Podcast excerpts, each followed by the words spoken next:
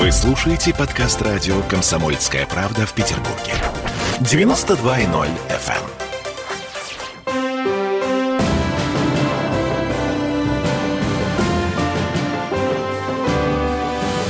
Нулевое чтение. Это Петербург, петербургская студия радио «Комсомольская правда». Я Дмитрий Делинский. Я Ольга Маркина. И я Денис Четербок. Депутат Законодательного собрания Петербурга. На троих готовимся к завтрашнему заседанию ЗАГСа. Начнем, наверное, с трагической истории, которая на днях произошла. Молодой человек, Руфер, и его девушка на Рубинштейна 23 все-таки подскользнулись, упали с крыши и разбились насмерть. Или не поскользнулись. Разные версии есть. Да, ну- Тем более, что произошло это в 20 часов 20 сентября 2020 года. Как бы то ни было, мы имеем два трупа и открытые чердаки. Денис Александрович, что это значит? И И, что к сожалению, да, к сожалению, эта трагедия вновь нас э, возвращает к теме вообще экскурсии по крышам. Я хочу обратить внимание, что легальных крыш у нас одна или две. И э, в этой части мы уже давно и в первом чтении принята инициатива депутатского корпуса о том, чтобы правительство города разработало специальную программу по развитию вообще легальных крыш в Петербурге. Потому что если безобразие нельзя предотвратить, а предотвратить это очень сложно, а, то его надо возглавить. И в этой части правительство города могло бы направить желание инвесторов, которые готовы вложиться в какую-то туристическую историю в Петербурге, на то, чтобы помочь им согласовать э, жильцами, достичь соглашения. Это один из самых сложных вопросов вообще в этом. Второе, предложить список потенциально возможных адресов, потому что не на каждой крыше возможно сделать смотровую площадку, а даже если делать, то необходимо проводить работы по усилению кровли, необходимо согласовывать проект площадки с МЧС и другими ведомствами. Но а, адреса у нас такие есть, я уже неоднократно повторялся, что э, это прежде всего бывшие объекты воздушной э, обороны Ленинграда. И, конечно, не обойтись, э, помимо вот такой вот э, легализации, э, не обойтись без ужесточения контроля за управляющими компаниями, которые зачастую вступают в сговор с руферами и за денежку или за какие-то еще другие истории дают им ключи от чердаков, хотя чердак должен по всем правилам безопасности, как и подвал, быть на замке, и никто там шастать не должен. И я много раз, э, мы когда занимались этой тематикой, слышал от самих руферов, с которыми мы консультировались, что да, у них есть свободный доступ, у них ключи. Единственное условие, как можно тише вести себя в парадной. То есть они, если достаточно большая группа, не сразу всех заводят толпой, а по чуть-чуть запускают, по очереди, что называется, чтобы не было, не привлекало внимание жильцов. Поэтому что тут говорить? Трагедия, как бы там ни было, самоубийство это или это случайность трагическая. В любом случае, это еще один одно напоминание властям о том, что надо и усиливать контроль, и все-таки делать доступ безопаснее. Денис Александрович, по вашей версии, почему этот законопроект уже не первый год лежит под сукном? Законопроект о легализации крышных экскурсий. Ну, на мой взгляд, здесь э, не хватает э, чиновничьей воли, поскольку этим надо заниматься. Причем этот вопрос на стыке нескольких ведомств. И комитет по туризму, и жилищный комитет, который отвечает за крыши, и э, комитет по вопросам правопорядка и безопасности. То есть тут э, такая межведомственная большая история. И никто не хочет брать на себя вот эту ответственность, взваливать на себя эту работу. Поэтому мы всячески пытаемся наших э, уважаемых чиновников побудить через наши законопроекты, законодательные инициативы, что этим надо заниматься. Не говоря уж о том, что город теряет какие-то громадные деньги на Однозначно. Это. же рабочие места э, на обустройство, на содержание тех сотрудников, Да которые экскурсии будут. не дешевые, и люди И, идут и, самое, на них. ин- и самое важное, что это могло бы э, помочь в деле реставрации объектов, потому что я вот знаю, та экскурсионная крыша, которая на Риговском расположена, у них достигнуто соглашение с жильцами, там выполняется косметический ремонт парадных, все это делается не за счет жильцов, а сэкономленные деньги они направляют, например, на оплату консьержа. То есть тут плюсов, на самом деле, все в плюсе. Все Однако плюсе. ВОЗ и ныне там. Ладно.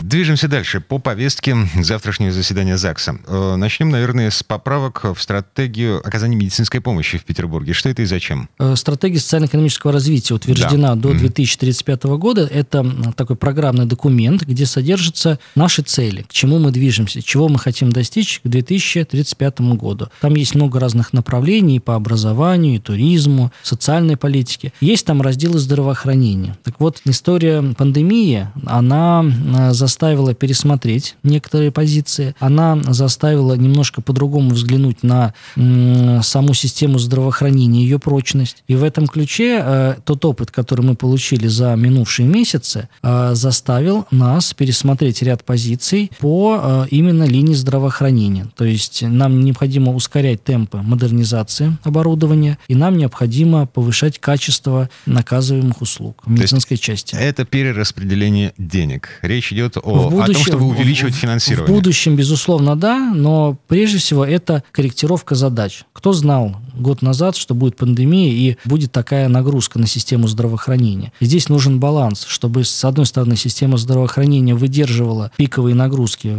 в эпоху каких-то пандемий, не дай, не дай бог этих пандемий еще, но, с другой стороны, чтобы не останавливалась плановая работа. Потому что мы очень много получили жалоб на отсутствие плановых ну, да. госпитализаций, на отсрочку плановых операций. Где-то это было критично, где-то это было не критично, но все равно любая отсрочка в жизни конкретного человека могла стоить очень дорого. Ну вот, и в этой связи э, мы должны развивать нашу систему здравоохранения таким образом, чтобы она выдерживала и пиковые нагрузки, и при этом текучку, как говорится, медицинскую мы тоже не запускали. Так, следующий пункт повестки дня – очередные поправки. Э, поправки в закон о капремонте. Да, именно так. Это, кстати говоря, один из тех законов, который достаточно часто меняется. И, к сожалению, здесь не ведется речь о там, снижении э, платы за капремонт или, не дай бог, повышении платы на за капремонт. Здесь речь идет немножко о другом. Первое – это усилить контроль за фондом капремонта относительно реализации программы капремонт, потому что есть у нас случаи, когда э, программа не выполнялась, а на нее закладывались деньги. А что, угу. что это значит? Это значит не отремонтированные дома. Угу, так вот, на, по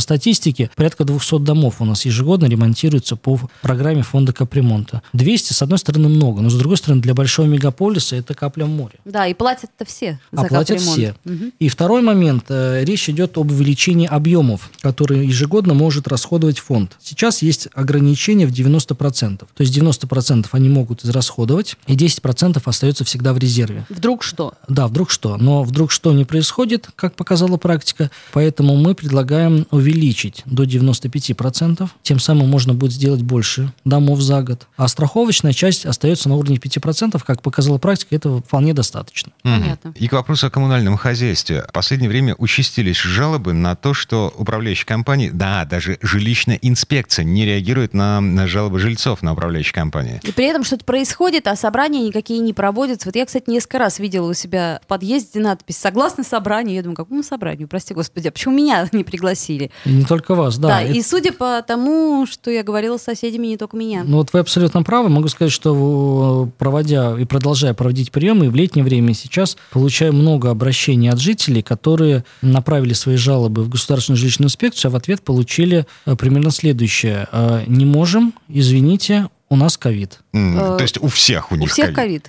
Не знаю, у кого, у них у всех или вокруг них, или кому не собираются Театр закрывается, нас всех тошнит. Да, то есть тут суть какая? Уже ограничения в основной массе своей сняты. Ну уж, по крайней мере, с а, государственных организаций уж точно. Да, мы э, действительно видим, что есть те области, которые без внешнего контроля, без внешней проверки, это почва для злоупотребления. к сожалению, жилищная сфера это, я, это, это, это из, той, из той оперы. Ну, вот, поэтому э, мы уже обращали свое внимание внимание на комитете по законодательству на недопустимость такого поведения со стороны чиновников. Вообще-то они получают зарплату за городской, за городской счет, за наш с вами счет. И я, знаете, привожу пример, там, вы звоните в полицию, ко мне кто-то ползет в дом. Э, извините, проверку проводить не будем, у нас ковид, режим ковида. Если что случится уже, тогда будем расследовать по процессуальному законодательству. Вот э, так быть не должно и в жилищной сфере. И в итоге вы будете писать письма, вы будете настаивать на эм, активизации работы конечно, жилищной инспекции. Конечно. Мы, мы мы, во-первых, это уже поднимали, опять же, повторюсь, на комитете по законодательству и передали свое возмущение и возмущение жителей Петербурга э, через представителя губернатора в законодательном собрании, члена правительства. Ну вот, и если эта мера не возымеет своего действия, тогда будем официально обращаться уже и к губернатору города. Угу. Ну, под жилищным комитетом снова что-то закачается. Следующий пункт повестки дня – поправки в закон о детском питании в школах. Сколько он вступил в силу? Две недели назад. С 1 сентября? Да, три недели назад начали кормить детей в школах, вы уже правите этот закон. Мы правим, да, потому что, э, как показала практика, есть эм, категории детей, которые получают так называемое диетическое питание, то есть они питаются по особому меню, по особому рациону в связи с особенностями их организма. Это могут быть болезни, это могут быть э, какие-то другие патологии. Аллергии. Э, аллергии, все что угодно. И, к сожалению, не все школы Петербурга могут предоставить такое питание, потому что есть определенные технические условия, которые не позволяют приготовить его в том или ином конкретном случае. Я могу сказать так, что вот, например, в Кировском районе еще достаточно школ, где столовая соединена с актовым залом, то есть это одно и то же помещение. Ну, сами понимаете, что там можно приготовить.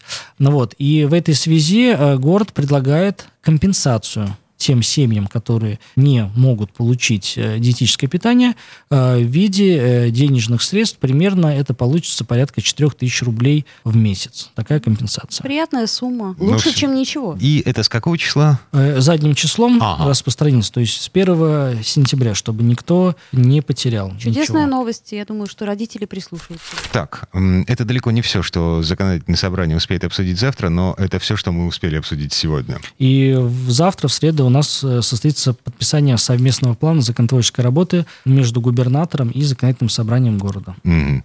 Будем следить за тем, что происходит в Мариинском дворце. Денис Четербок, Ольга Маркина. И И Дмитрий, Дмитрий Делинский. Делинский. Всем хорошего дня.